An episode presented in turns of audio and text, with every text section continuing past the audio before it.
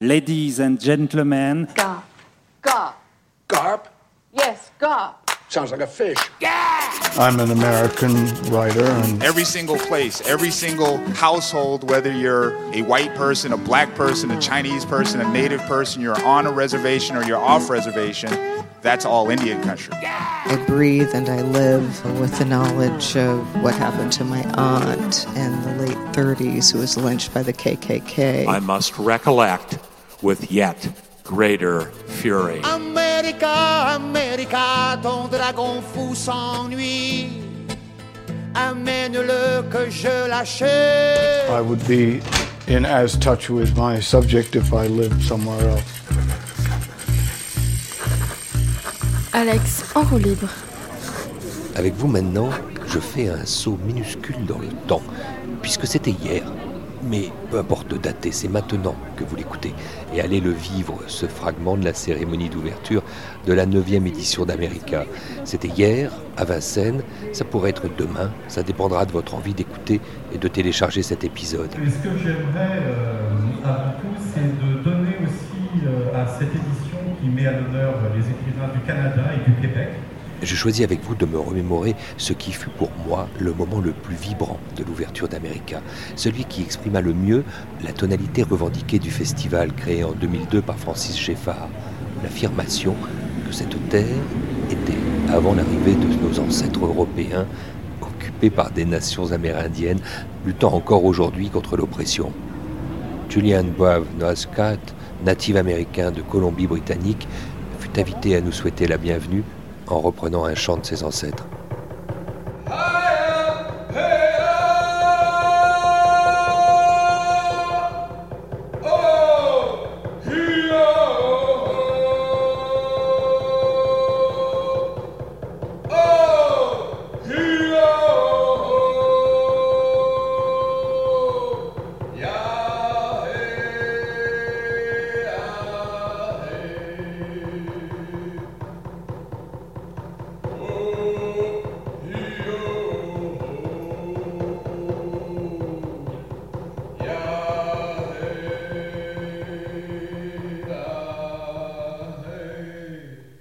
Et alors, une chose, c'est qu'on a été accueillis par euh, un chant d'un Canadien Ah, de- des Premières beau. Nations. C'était très beau, très, euh, comment dire, très prenant, très terrien. Ça m'a beaucoup touché. Ici, on vibre. Pardon? On vibre ici. Bah Oui, bien sûr qu'on vibre. Puis à Vincennes, euh, waouh Après la cérémonie d'ouverture, à l'intérieur de l'espace culturel du cœur de ville à Vincennes, tout le monde a été convié à aller boire un pot, écouter les discours officiels. Ça y est, le champagne est là. Le champagne est là. Le enfin. champagne est est arrivé. Vous l'avez attendu ce verre. C'est pas seulement nous, euh, les auteurs surtout. Les auteurs ont parlé, donc ils ont soif. Exactement, exactement. Eh bien, trinquez, trinquez. En roue libre. Je, je te la tiens ou c'est comme dirait la jeune mariée ou c'est pour, ou c'est pour toi? C'est une coupe euh, que j'ai réussi à butiner, très cher Pierre de Marty, euh, dans le... extrêmement rare, Non, c'est pas, extrêmement une- rare par c'est les pas temps tant qui que c'est rare, c'est qu'il faut euh, se frayer un chemin Il parmi faut la avoir de l'entre-gens et tu en as et c'est une bonne chose. Il faut toujours connaître des gens qui ont de l'entre-gens. Alors, ça- parce que ça rime je- c'est juste ou bien parce que c'est une philosophie que vous revendiquez Ça rime et c'est juste. Donc nous improvisons poétiquement et on aboutit à des vérités éternelles.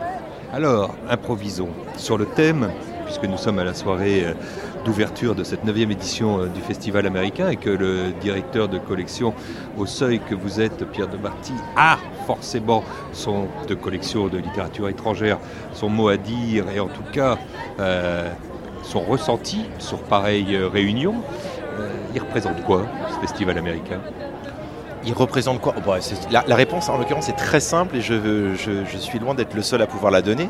C'est tout bêtement le plus beau festival consacré à la haute littérature américaine au pluriel et nord-américaine en particulier.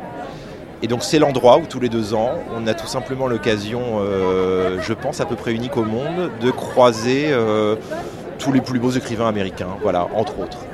Il y a ce cocktail savant euh, qui consiste à faire venir des monstres sacrés. Aujourd'hui, on célèbre euh, John Irving, John Irving qui est peu présent et que, dont d'ailleurs euh, que vous cornaquez, donc félicitations. Ça ne doit pas être de tout repos cette affaire non plus. Bah, c'est un, c'est un, c'est pas de tout repos. euh, c'est jamais de tout repos. Tous les auteurs, il faut bien, il faut cornaquer tous les tous les auteurs et les traiter relativement à égalité. C'est vrai que John Irving, voilà, c'est euh, c'est un mythe. Personnellement, c'est un souvenir d'enfance. C'est l'un des premiers auteurs que j'ai lu à l'adolescence parce que mes parents en étaient fans et qui m'ont mis le monde selon Garp entre les mains à un âge où j'aurais pas dû le lire. Et ça a sans doute décidé de cette vocation perverse qu'est l'édition. Euh, donc oui, il y a des monstres sacrés et c'est non, c'est un honneur incroyable de l'accompagner. Euh, ce qui est génial dans ce festival aussi, c'est qu'on a, euh, c'est un festival qui fait une, qui s'ouvre énormément à aussi à des auteurs que voilà que vous connaissez pas forcément. Eh ben, c'est ce que j'allais dire. Ouais, C'est-à-dire ouais, ces monstres un- sacrés côtoient des, auteurs qui sont, et Ouais. il y en a quelques-uns euh, Ouais, ouais, qui publient leur premier roman. Ouais, ouais, absolument. Et le festival est fait de telle sorte, et ça on le doit évidemment à Francis Geffard, euh, fait en sorte que tout le monde se côtoie relativement sur un pied d'égalité. Et voilà, il y a des rencontres euh, euh, au sens fort du terme. Il y a des- aussi des écrivains qui se rencontrent. Ils rencontrent pas seulement leurs lecteurs et les gens du métier, ils se rencontrent entre eux. Et euh, je me demande s'il n'y a pas eu des rencontres décisives qui se sont opérées dans ce festival. C'est ce que j'espère pour cette année, en tout cas. Vous avez retenu quoi de cette soirée d'ouverture, de cette cérémonie d'ouverture qui se prolonge D'ailleurs, c'est une cérémonie avec, euh, de- avec une- un double coup.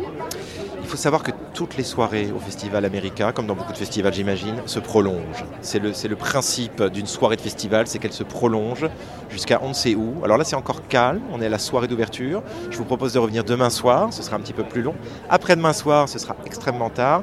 Et alors le dimanche soir, en fait, vous rentrez chez vous le lundi matin avec des étoiles américaines plein les yeux. Eh, et c'est un, un grand bonheur. C'est un peu, euh, c'est- un peu le pro- programme qu'on vous propose là, hein, en roue libre, totalement libre. Alors, euh, en l'occurrence, votre émission porte euh, fort bien son nom. Je pense que la roue libre est aussi un des. C'est aussi un festival qui est, d'une part, merveilleusement organisé, de main de maître par Francis et toute son équipe, mais c'est aussi un grand festival d'improvisation. Il se passe des choses inattendues. Euh, le soir, comme ça, justement, quand les rencontres sont finies, on voit des auteurs s'égailler dans les, dans, les, dans les ruelles de Vincennes. C'est très, c'est très bon enfant, c'est à la, à la bonne franquette. À propos d'improvisation, il y, a, un art majeur qui est celui de la traduction, où il y a des moments où on doit, puisque vous l'êtes aussi, euh, Pierre, euh, flirter avec, euh, avec cette notion-là, non? Avec, ce risque, avec cette prise de risque. Dans vous voulez dire dans la, dans la, dans la traduction Oui. euh, de le- le- vraiment la, la traduction des livres? Et pas dans la, pas la traduction des livres, mais la traduction Alors, des livres, euh, la oui. traduction des discours, et des ces discours choses et des, oui, oui, des choses comme ça. Oui, ça, ça c'est de l'art absolu de l'improvisation, sauf quand on prépare un petit peu à l'avance. Des fois on triche un peu, mais ça c'est ce qu'il y a de plus excitant et enivrant, l'improvisation. Et euh, parfois on se casse un peu la gueule et puis on retombe sur ses pattes. C'est une, euh, c'est une acrobatie permanente, mais c'est, c'est humainement et intellectuellement très enivrant. C'est un, un grand plaisir aussi pour un traducteur. Pourquoi Irving a choisi euh, la figure euh, littéraire de Moby Dick Alors ça, évidemment, c'est une question qu'il faudrait lui poser à lui. Je sais, je crois savoir que c'est l'un de ses livres de chevet. Et le texte qu'il a prononcé ce soir, qui était censé être un texte, euh, on va dire, assez... Voilà, où il parlait au nom des écrivains, au nom d'avoir un grand discours comme ça, qu'on attendrait peut-être un petit peu pontifiant. Il a choisi de parler uniquement de Moby Dick. Et à mon avis, c'était très clairement une allégorie. Il parlait en fait de toute autre chose. Je pense qu'il parlait de politique, je pense qu'il parlait de discrimination, je pense qu'il parlait de nous tous. Je pense de- qu'il parlait de ce qui se passe en ce moment aux États-Unis, euh, qui évidemment préoccupe tout le monde ici. Et, euh, et c'était très beau parce que c'était un texte à la fois très discret. Et puis c'est très beau de, convoquer un, un- un livre aussi mythique et aussi ancien. C'est un livre qui a, qui, a près de, qui a près de deux siècles et qui, de la manière dont il en a parlé, est d'une, pertinence absolument sidérante. Ce qui est le cas aussi pour le monde selon Garbe d'ailleurs. au moment où Irving annonce officiellement, et, et- et l'ambassadeur du Canada était là pour nous le rappeler, il en était presque fier euh, ce soir devant euh, les festivaliers réunis, qu'il euh, demande la citoyenneté canadienne. Oui, absolument. Ça, ça fait longtemps, ça fait longtemps qu'il vit au Canada. Et là, il a franchi ce pas, symbolique peut-être plus qu'autre chose, parce qu'il est résident permanent au Canada depuis longtemps, il vit à Toronto. Et donc il observe comme ça, c'est pour ça qu'il commençait son discours en disant voilà, je suis américain et puis je suis canadien. Et j'ai beaucoup de chance parce que ça me permet de.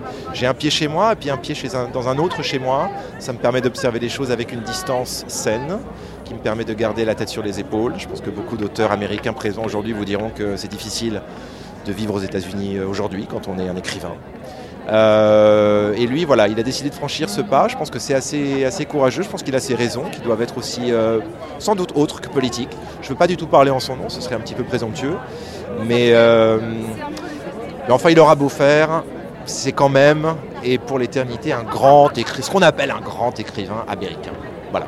Et tous les écrivains ne vont pas prendre la parole ce soir, mais c'est M. John Irving qui va s'adresser à nous. I'm speaking to you as an American who lives in Canada. Lucky me. My wife is Canadian. Powerful and crazy white men are everywhere. You can't escape them. But I live on the other side of the border from one of them.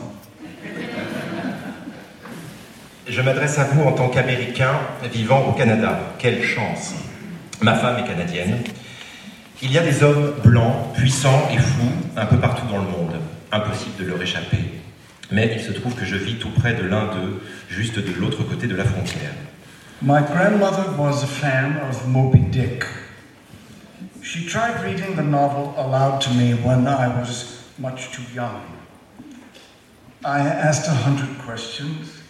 I was interested in all the wrong things, such as whale vomit or what makes whales sick in the first place. My concern for sick whales distracted me from what Moby Dick was about. Ma grand-mère était une inconditionnelle de Moby Dick. Elle a essayé de me lire le roman à voix haute quand j'étais beaucoup trop jeune. Je posais mille questions, je m'intéressais à des sujets sans importance, comme le vomi des baleines, par exemple, ou les raisons pour lesquelles les baleines tombaient malades. Et tandis que je me préoccupais des problèmes de santé des cétacés, je passais à côté de l'essentiel. This is a story about an unusual and unkillable white whale. It's also a story about a powerful and crazy white man, one who won't listen to anyone. Moby Dick raconte l'histoire d'une baleine blanche pas comme les autres et invincible. C'est aussi l'histoire d'un homme blanc puissant et fou, un homme qui n'écoute personne. The captain of the Pequod, Captain Ahab, is obsessed with killing Moby Dick. The white whale is responsible for Ahab's losing a leg. Frankly, Ahab should just get over it. Le capitaine du Pequod, Akab, est obsédé par Moby Dick, qu'il pourchasse et veut tuer. La baleine blanche lui a coûté une jambe. Franchement, Akab ferait mieux d'oublier cet épisode et de passer à autre chose. The point of the novel is Ahab refuses to assist the captain and crew of the Rachel, another whaling ship. The Rachel has encountered Moby Dick. The Rachel has lost a whaleboat and all its crew. Tout le cœur du roman est là. Akab refuse de prêter assistance au capitaine et à l'équipage de la Rachel, un autre navire baleinier. Won't Ahab help the Rachel? Search for its missing sailors? No. Ahab won't help. Ahab only wants to find and kill Moby Dick. La Rachel a croisé la route de Moby Dick. La Rachel a perdu un chalutier à cette occasion et tous les hommes qui se trouvaient à bord. Akab peut-il bien aider la Rachel à voler au secours des marins disparus? Non. Akab refuse de les aider. Akab ne veut qu'une seule chose, trouver et tuer Moby Dick. We know what's going to happen. Ahab finds what he's looking for. The white whale kills him and sinks the Pequod. Nous savons ce qui va se passer. Akab finit par trouver ce qu'il cherche. La baleine blanche le tue et coule le Pequod. Ishmael is a first person narrator. He's the storyteller. Ishmael can't go down with the ship. Ismaël est le narrateur à la première personne. C'est lui qui raconte l'histoire. Ismaël ne peut pas disparaître en même temps que le navire. It's a good thing Queequeg's coffin is a life buoy. Let this be a lesson to you.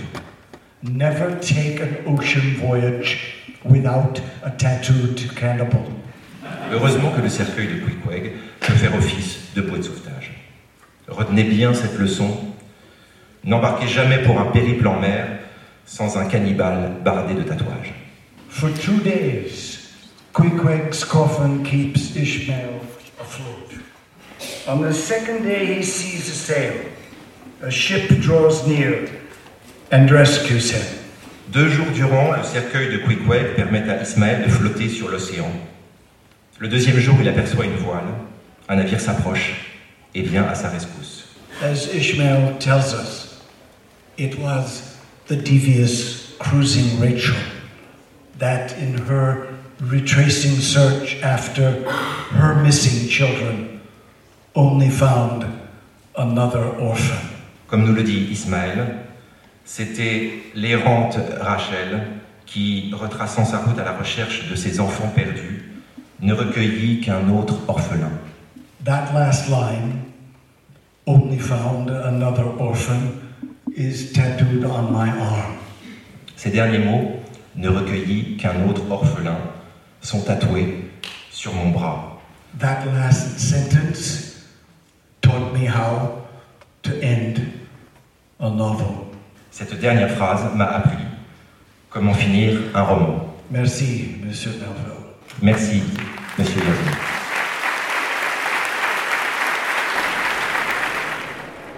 Dans ce moment particulier euh, de l'ouverture d'un festival euh, au pied de l'hôtel de ville, la cérémonie euh, se termine, tout le monde est là rassemblé. Et on se rappelle que les organisateurs, pour cette neuvième édition, Pierre de Marty, ont lancé une danse des mots. Alors, ce sont les mots de la littérature. C'est savamment un petit abécédaire qui va se construire durant ces, trois jours pleins de rencontres littéraires. Vous, vous choisiriez lequel de mots, laquelle de lettres? Oh, difficile question. Donc j'ai une bonne réponse à trouver parmi 26 possibilités alphabétiques. Euh, alors au hasard, au débeauté et à l'improviste, je choisirais la lettre V. La lettre V comme voix. V-O-I-X. Voilà, parce que c'est un festival littéraire, donc on voit des écrivains qui écrivent des livres. Et puis pour une fois, on les entend, on entend leur voix. Et moi, le truc, je pense que la chose que je préfère euh, tout au long de ce, ce très long week-end, c'est entendre la voix des écrivains, leur voix physique. Et, et, et cette année, en plus, c'est encore plus qu'une autre année. C'est extraordinaire parce qu'il y a des gens qui viennent de tellement d'horizons différents, avec le Canada à l'honneur, en effet. Euh, déjà que, que alors vous entendez voilà, des accents québécois, des accents haïtiens, des accents mexicains, des accents, même d'une myriade d'accents au sein même des États-Unis.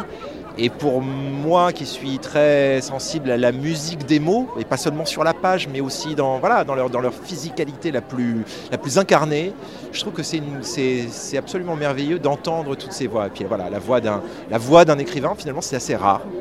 Et c'est aussi beau qu'une voix de voilà une voix de Stentor, d'un bel acteur, ou de on entendait hier les voix de Jean Pia là. Et ben là, vous avez quand même des écrivains qui ont aussi une voix unique en leur genre et qui se traduit pas seulement sur le papier, mais qui est aussi une expression physique, orale. C'est passionnant de les entendre. C'est pour ça que c'est bien d'aller à leur rencontre de temps en temps.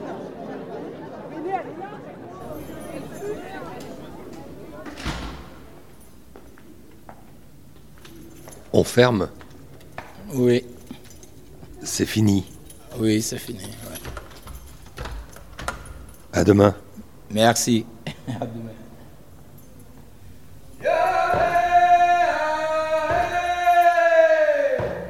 Alex en roue libre, proposé par Alexandre Hérault et réalisé par Benoît Artaud, plonge chaque jour dans un moment du festival américain à Vincennes. Un moment que vous pourrez partager et liker. Et surtout, n'hésitez pas à vous abonner. C'est sur SoundCloud, vous le savez. Toute la programmation d'America est sur www.festivalamerica.com. Merci à l'agence Fais et Gestes qui rend possible cette nouvelle immersion sonore en roue libre, naturellement.